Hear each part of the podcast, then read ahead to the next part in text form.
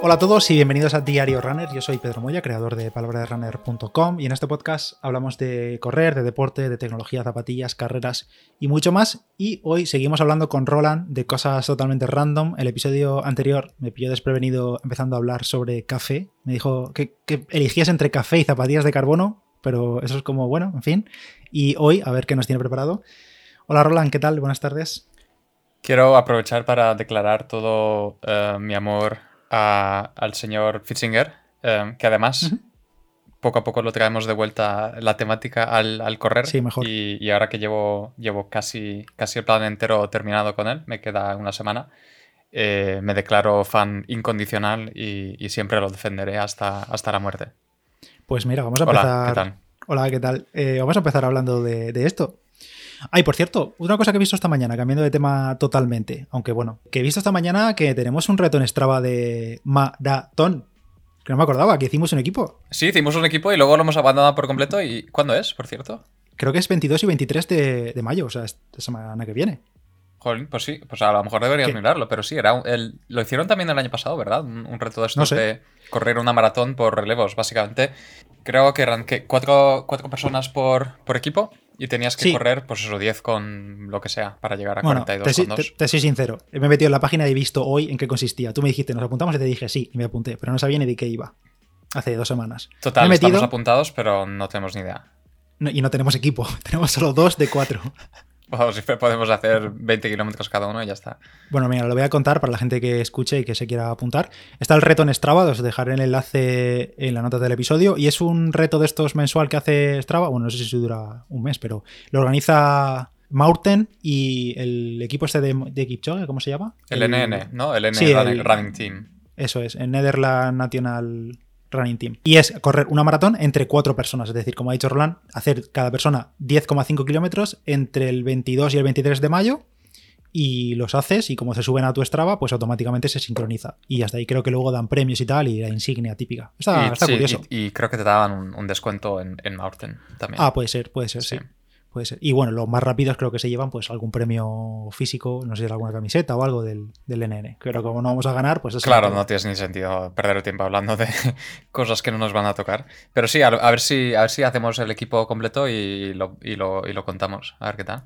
Porque además yo, este, yo este fin de tengo carrera, así que podemos aprovechar. A ver qué tal se nos da. Y volviendo al tema del libro de Daniels contra Fisinger, la verdad que el episodio del otro día interesó bastante a la gente. Y eso que son libros que hemos eh, comentado en varias ocasiones. Pero bueno, sigue habiendo interés, supongo, siempre en aprender sobre entrenamiento y sobre crearte tus propios planes. Y parece que eh, si buscas plan de 10K en internet, vale menos que si lo ves escrito en un libro, que no tiene por qué. O sí, porque en el libro está mucho más seguro, está mucho más explicado todos los conceptos y de dónde salen. Yo, yo casi diría que em, la, ventaja del libro es que, para empezar, es un, está escrito por alguien que pues, ya tiene cierta repercusión, ya tiene cierto está demostrado que funciona y todo lo demás, y a lo mejor el plan que te encuentras en internet es uno súper random que no tiene ninguna base, o no.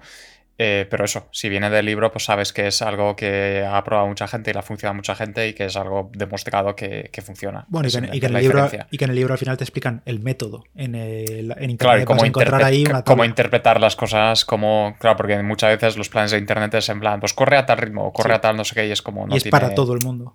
Claro, y no entiendes por qué estás haciendo ciertas cosas. Entonces, en el libro, como tú dices, pues te explica las cosas de una manera más clara. Además, es lo que tú comentabas, no sé si fue por aquí o por el grupo, que es que en los libros, tanto en el de la fórmula de Daniels como en el de Fishinger, no son planes para bajar de X tiempo en X distancia, sino que son bases sobre las que tú aplicas tus ritmos y intensidades y eso te lleva a un objetivo, pero no es un plan a seguir para conseguir tal marca. Claro, porque sí, me suena que lo, comenté en el grupo y es algo por lo que pasamos todos, incluso yo pasé en su día, ¿no? En plan de, es, muy tentador buscar en Google plan para bajar de 40 en 10K. Y, es muy difícil eso porque no, no, no existe un plan para bajar de 10K, ah, de 40 minutos en 10K, porque a lo mejor el plan lo haces tú y bajas de 40 y a lo mejor lo hago yo y bajo de 42, entonces no, no es así. Entonces los planes que tienen son más de, en general, al menos los de Fitchinger, por ejemplo, son de volumen. Eh, pues mm. mira, los planes de 10K, mira, tengo aquí el, el libro, tiene tres planes. En general, los de Fitzinger son nivel más medio avanzado. Entonces, mira, el primer plan va de 48 a 67 kilómetros a la semana, el segundo de 72 a 91 y el tercero, el más avanzado, de 96 a 122 kilómetros a la semana. y los tres son de 12 semanas. Eh, y son simplemente, pues eso, de, volumen. Y, en general, eh, por ejemplo, Fitzinger dice que si estás cómodo corriendo la distancia inicial, más o menos del plan, o un poquito más, ¿no? Por ejemplo, si el plan empieza en 72, pues si, eres como, si estás cómodo corriendo, no sé, 70, 80 kilómetros a la semana en general, pues estás preparado para empezar el plan. Eh, evidentemente, si estás haciendo, yo que sé, 30 kilómetros a la semana ahora mismo, pues no puedes empezar a hacer este plan. Pero, por ejemplo, mira, el, el propio Fitzinger incluye, antes de los planes de entrenamiento estos, incluye un plan, digamos, para subir tu, distancia base, ¿no? Por ejemplo, si estás haciendo 20 o 30 kilómetros a la semana ahora, tiene un plan de, no sé si no, son 8 semanas o 6 semanas o algo así, en el que simplemente aumentas tu, tu, distancia semanal para llegar a, digamos, a ese nivel para poder empezar alguno de los planes. Claro. Que es más un plan sencillo para ir aumentando poco a poco y acostumbrarte. Me recuerda un poco, bueno, yo que me he leído más el de la fórmula de Daniels, es un poco la fase 1 de todos los planes de Daniels, que es base y son cuatro semanas haciendo sobre todo ejercicio, o sea, sesiones eh, suaves, pero con algún día un poco de intensidad. Y estaba contándolo ahora aquí mientras lo decías, en el caso de 10K, aunque eh, Daniels une 5 y 10K, la misma, el mismo plan para los dos, cambiando por supuesto los ritmos y intensidades, que luego solo ves en su tabla de ritmos, son planes de 16 semanas y hay dos, de 64 a 80 kilómetros y el otro, que digamos sería el avanzado en cuanto a volumen, que llega hasta 112 kilómetros. Hmm. Y, además, una de las cosas que me gustaría destacar de los dos es, es precisamente el, tema de los volúmenes altos. Y es lo que hablábamos tú y yo el otro día, de que yo, por ejemplo, lo veo mucho en, España, por ejemplo, y es, es el, Se trabaja poco volumen en general y es más de meter... La gente dice meter calidad y algunos meterán calidad y otra gente es posiblemente tener poco volumen y ya está. Y es muy raro, por ejemplo, ver gente metiendo por ejemplo, 100 kilómetros a la semana. Es que ni siquiera me, preparando maratón, mucha gente ni siquiera llega a 100 kilómetros a la semana. Eh, te lo, comentaba en mi caso, que por curiosidad miré los volúmenes que había hecho para las anteriores maratones, incluso para la no realizada de Tokio, y que seguramente fue cuando mejor estaba yo de forma en toda mi vida. Y mi mayor semana creo que fueron 86 kilómetros. Creo que te dije, mm. que lo miré en Strava. Y ya te digo, eso es al final, eso es una semana normal tuya de ahora de 10K. En mi caso, sí que es verdad que no he probado nunca cómo me sentarían volúmenes muy altos, pero por lo que veo, también volúmenes contenidos me hacen rendir bien, porque al final llego a esos ritmos. La duda es cómo es, claro, hasta dónde llegaría con 120 a la semana, por ejemplo. Claro, si con 80 ya rindes de esta manera, mi teoría es que evidentemente si lo haces con, cuidado y todo lo demás, en plan no puedes saltar de 80 a 120 así de una semana a otra, pero mi teoría es que si, lo haces aumentando poco a poco y demás y mantienes los niveles de intensidad de manera que no sea pasándote, yo creo que rendirías bastante más con 120 que con 80. Mira, por ejemplo, justo, justo Seth James, el, que hace reviews de zapatillas y demás en, YouTube, justamente el otro día corrió una media maratón que la hizo en 67 o así. Em, y justamente estaba comentando que para este bloque de entrenamiento llegó a eh, creo que eran como 150 160 millas a la semana, como 220, 230 kilómetros a la semana, que es una burrada. Y justamente una de las cosas que comentaba es que en el bloque anterior, que también había hecho para media maratón, eh, solo había llegado como a 130 millas a, la semana, que es como 200 kilómetros a lo mejor así. Eh, y dijo que comparando los dos bloques de entrenamiento, para él para una media con 130 o 120 millas a la semana le bastaba para estar en ese nivel y que a lo mejor no hacía falta tanto, en cambio para maratón sí. Creo, que, le, eh, creo, que le, creo que le vi el vídeo y decía que con el de eh, el último plan que había hecho mucho más volumen, había semanas que se encontraba muy cansado y la mm. diferencia de rendimiento no era tan grande para él en su caso, ya, hablando de volúmenes súper grandes, claro. Claro, evidentemente la cosa es que una vez llegas a cierto nivel, eh, pues ya no... Y su nivel que es muy alto, estamos hablando de una claro. no recuerdo qué, media, qué tiempo tiene media. En media, eh, su mejor marca creo que era, la hizo en la anterior carrera a 65 o así. O sea, 1.05. Claro, es un nivel muy alto. Claro. claro. Hizo una 10K también en, 31 con poco. Te comentaba a ti que el otro día hablando con, con Fizz, cuando estuvimos corriendo con él, eh, con Martín Fizz, le preguntamos que cuál era el volumen de kilometraje que llevaba él en su época cuando estaban todo gordo. Y nos dijo que, creo que dijo pico de 240, 240 kilómetros por semana. Y claro, eso significaba 16 entrenamientos por semana y prácticamente doblando todos los días. Claro, porque si mm. no, es que si no, no sabes las cuentas. Tienes que sacar entrenamientos de cualquier parte.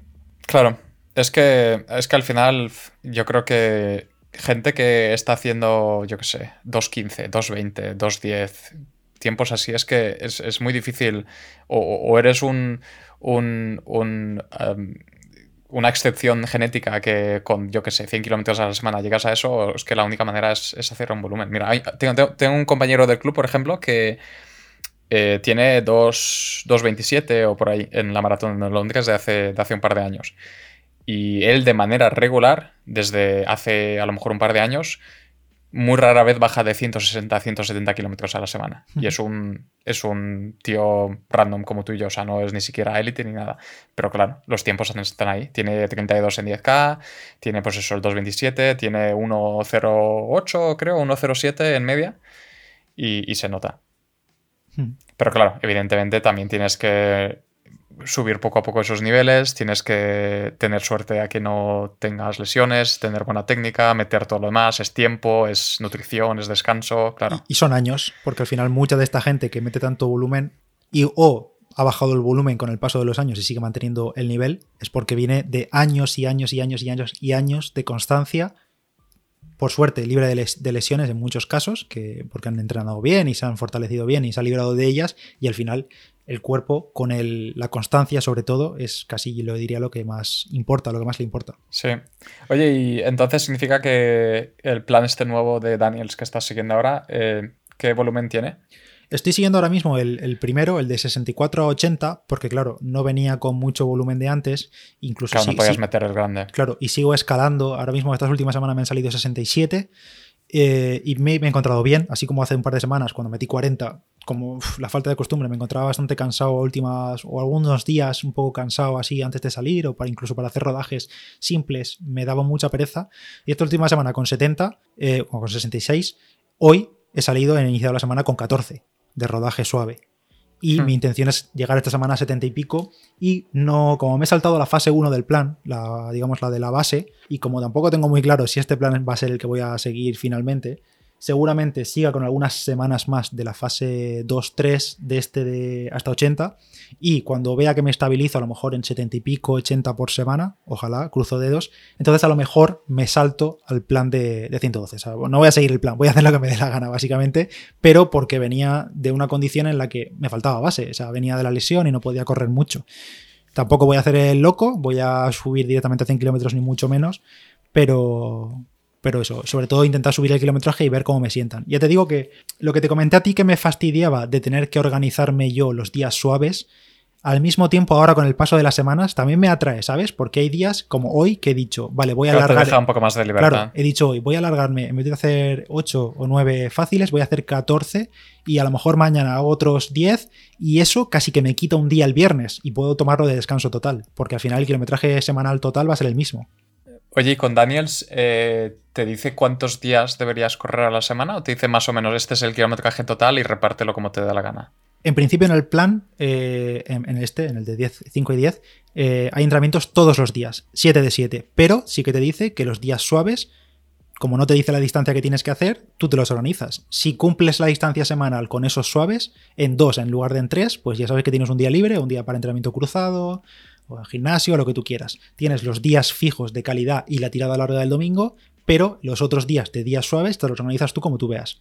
¿Cómo, ¿Cómo, lo estás haciendo tú? ¿Cuántos días a la semana estás haciendo? Pues estoy haciendo, creo que la última salieron 6, 6 de 7. Eh, aproveché un día mm. que tenía fisio, que lo comenté, y entonces ese día descansé, pero al final acabé llegando al volumen. Bueno, sí, acabé llegando al volumen semanal. Es verdad que me lo estoy saltando un poco a la ligera y luego hice el domingo montaña en lugar de asfalto, que me tocaría, me tocaría la tirada larga, pero bueno, estoy intentando descansar al menos un día, pero sobre todo en base a cómo me encuentro yo, a cómo me encuentro mm. las piernas mm. y demás. Pero lo que sí que me gusta es eso, que los días suaves me cuesta frenarme, pero si notas como el día de calidad que te tocan cambios de ritmo, series o lo que sea, o Farlet, estás muy fresco, estás muy bien. Hmm, hmm. No, la verdad es que yo, yo, por ejemplo, llevo más de un año ya haciendo seis días a la semana y, me está yendo muy bien. Creo que siempre y cuando esté, las cargas estén bien repartidas y demás, pues, es conseguible. Y, casi te diría que podría estar haciendo siete si quisiera meter un día súper suave ese en plan zona 1.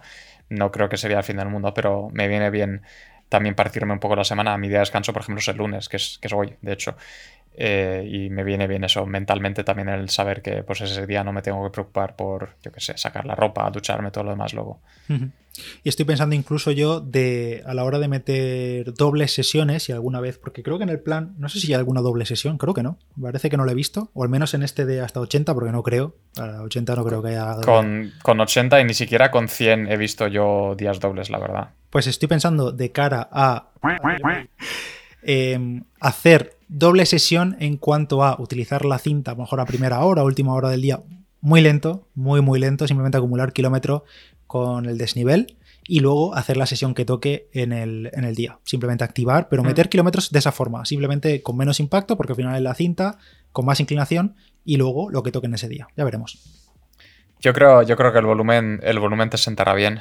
Y, más si eso es, es, si, si, el volumen extra que metes es, es cosas suaves, eh, al final es, es, más tolerable también para tu cuerpo que mm. empezar a meter de todo. No, porque al final eh, las variables que puedes aumentar de una semana a otra son cosas, ¿no? Como ritmo, días o, o, sesiones y, y, luego ritmos, ¿no? Y no puedes aumentar toda la vez. Entonces, si solo aumentas los kilómetros pero los haces suaves, pues, pues te irá bien.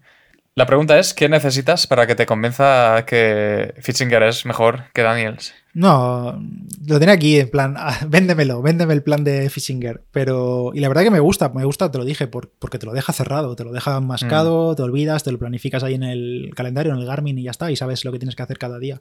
Y seguramente acaba yendo por probar. Si no a ese plan, a lo mejor al de la media, o ya veremos. Pero mm. bueno, está, está bien la, la alternativa. Al final, Daniels se basa en su método y, el otro se, se, basa en el suyo. Daniels tiene los famosos esos V-Dot que le llama, que al final son estimaciones como de V2 Max, y en base a eso calculas tus ritmos. Pero bueno, cada uno tendrá su método. Probaré ambos seguramente. Sí, la verdad es que yo, mira, ahora que lo estoy casi terminando, la verdad es que estoy, estoy muy contento y, no me puedo quejar. O sea, incluyendo el parón y demás, he mejorado mis marcas eh, bastante.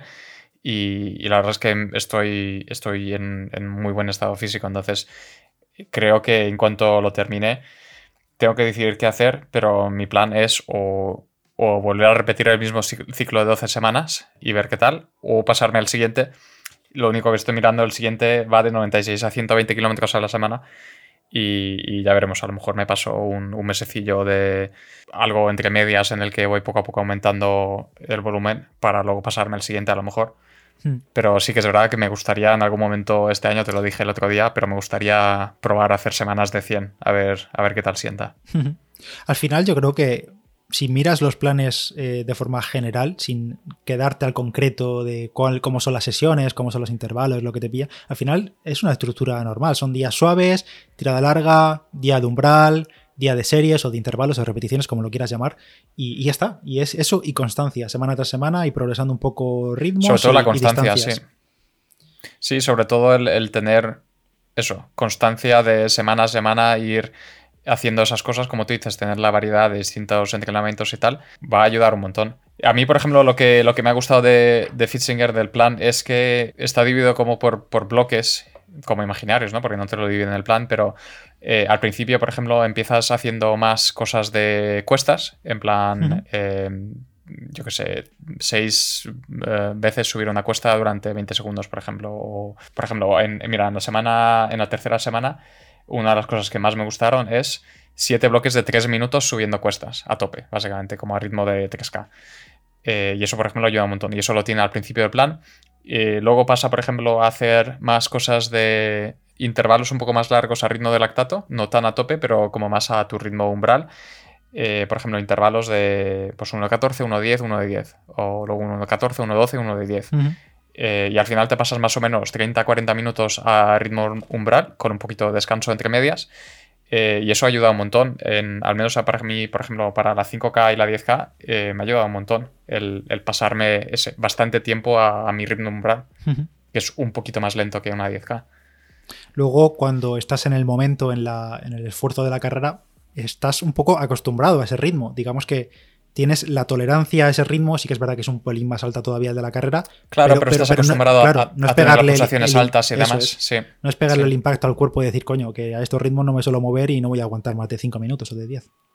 Sí, y por ejemplo, otra de las cosas que hace, por ejemplo, em, en el plan de Fitchinger es que muchas veces eh, los, días, los días que tienes, por ejemplo, los intervalos estos a umbral, al día siguiente tienes una tirada eh, que él llama endurance, que es como una especie de ritmo que vas de menos a más, eh, que no es zona 2 del todo, sino es zona 2 como alegre, ¿no? sin llegar a ser zona 3 o 4, pero es como intensito. y por ejemplo, un día que tienes, mira, la semana 5 tienes eh, tres intervalos a umbral a 14, o sea, 14 minutos, 10 minutos, 10 minutos, y luego al día siguiente tienes una tirada a ese ritmo alegre de 16 kilómetros, por ejemplo. y, creo que es una buena manera también de ir con las piernas cansadas de, los intervalos del día anterior a, hacer una tirada un poco más larga. Y, la verdad es que creo que eso, esto está yendo muy bien. Y luego, otra de las cosas que, que tiene el plan, que creo que también tiene el tuyo, es siempre, todas las semanas, hay, hay strides. Que sí. Eh, creo que en España lo llaman progresivos, ¿puede ser? ¿Lo he visto alguna vez? ¿Llamado progresivos o yo qué sé? Yo en la traducción del libro eh, ponen como AD, que son aceleraciones de aceleraciones.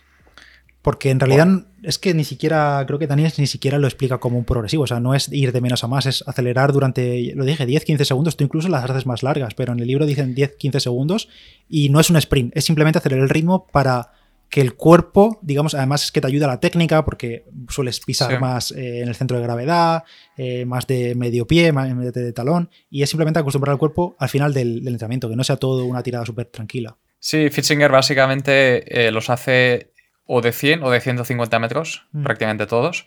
que suelen salir eso 20-25 segundos y él los explica más como un no un sprint pero sí un esfuerzo en plan 8-9 sobre 10 mm. entonces eso es lo que tú dices, ayuda con la técnica y demás y, creo que también te ayuda a ser más rápido en general. Eh, yo, por ejemplo, alguna vez me han salido algunos de estos de 100 metros a, a 2.50, por ejemplo, o a 3, que en la vida he corrido yo esa velocidad, ¿no? Pues es un poco mm. burrada para mí, pero haciéndolo durante tan, ese espacio de 20 segundos tan corto y demás, luego te ayuda más en, a la hora de hacer series, ¿no? Un poco más largas, de 400 o 600. Sí, pues eh, Daniel se los mete todos los días, todos los días menos uno, me parece, menos los jueves que suele ser por lo que sea el día suave, suave, y creo que es el que deja él como opcional, porque a lo mejor has completado tus otros días, entonces ese lo tomas como libre, pero en el resto de días suaves siempre hay aceleraciones, suelen ser 10, 8, va, variando. Pues yo, yo creo que es, es, fundamental. Mm. Ayuda, ayuda muchísimo con muchísimas cosas y además lo bueno es que no, tampoco es que te deje muy mal, porque es que hacer 8 veces 10 segundos y además no sé, Daniels, pero con Fitchinger, por ejemplo, te dice que recuperes casi al completo. O sea, haces una y espérate a que pues, recuperes este aliento, bajen tus pulsaciones. ¿Tú recuperas en parado? Eh, yo recupero en parado, sí. No, yo recupero. no sé si lo indica. Yo creo que recupera eh, al trote. Al trote, trote, trote. Y suelo hacer como un minuto total. Es decir, 15 segundos de aceleración, 45 de trote de recuperación y así. O sea, sin parar en ningún momento. Yo lo que hago es lo, lo dejo al final del entrenamiento del todo, aquí al lado de casa, eh, en la acera básicamente y eso, hago los 100 metros o los 150 y me quedo parado 45 segundos, que suele ser lo justo para que me baje, pues de a lo mejor he llegado a 180 pulsaciones hasta que me bajen a, yo qué sé, 140, 135 y luego repito. Bueno, pues os iremos contando nuestros eh, avances en esta lucha Daniels contra Fissinger y si os animáis vosotros, pues os contáis. Eh, la pena, como has dicho tú, es que el, de, el tuyo no está en español, el de 5 a media maratón. Qué raro, ya ves tú, porque el de maratón sí está en español. Ya, además es, es a, mí, a mí me sorprende porque es súper popular en el mundo anglosajón, o sea, en Estados Unidos y aquí también, o sea, es, como si vas a hacer un, plan de entrenamiento, es, es phishing, o sea, Daniels aquí casi no es conocido. Eh, así que no sé, la verdad, es, extraño. Pero mira, podemos comparar en la 5K de finales de mes, a ver qué tal. Habrá, duelo, reto. sí.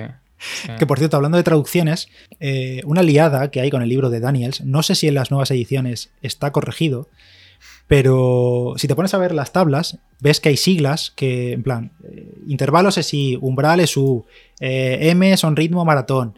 Bueno, pues hay una sigla que de repente te encuentras, a lo mejor es, no me acuerdo cuál era, era D o era alguna sigla que dices, coño, no me he encontrado en todo el libro, ¿qué significa esto? No sé si es una T o una E, dices, ¿esto qué es? No tiene sentido. Y es la traducción, que se han, se han confundido, han dejado las traducciones de, de, la versión inglesa, y creo que era T, que es threshold, que es umbral.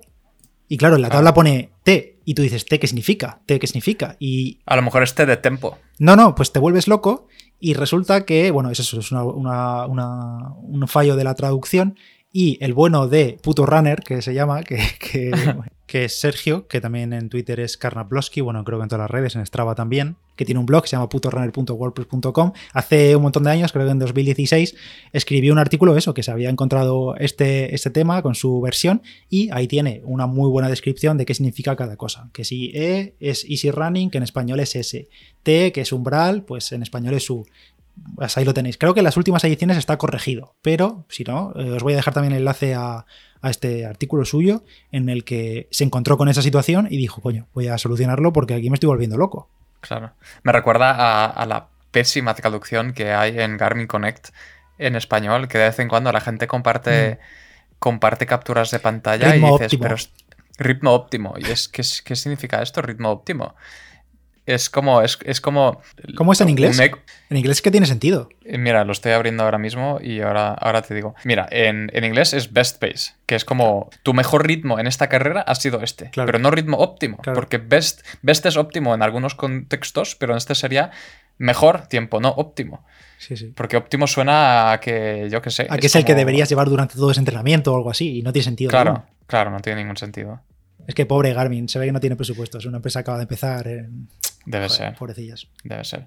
Pero bueno, es un recordatorio, como siempre, que si, aprendes inglés, eh, abres un abanico de posibilidades mucho más grandes en el mundo, incluyendo el libro de Fitzinger. Pensaba que ibas a decir que ibas a, iniciar una guerra mundial diciendo en inglés todo es mejor.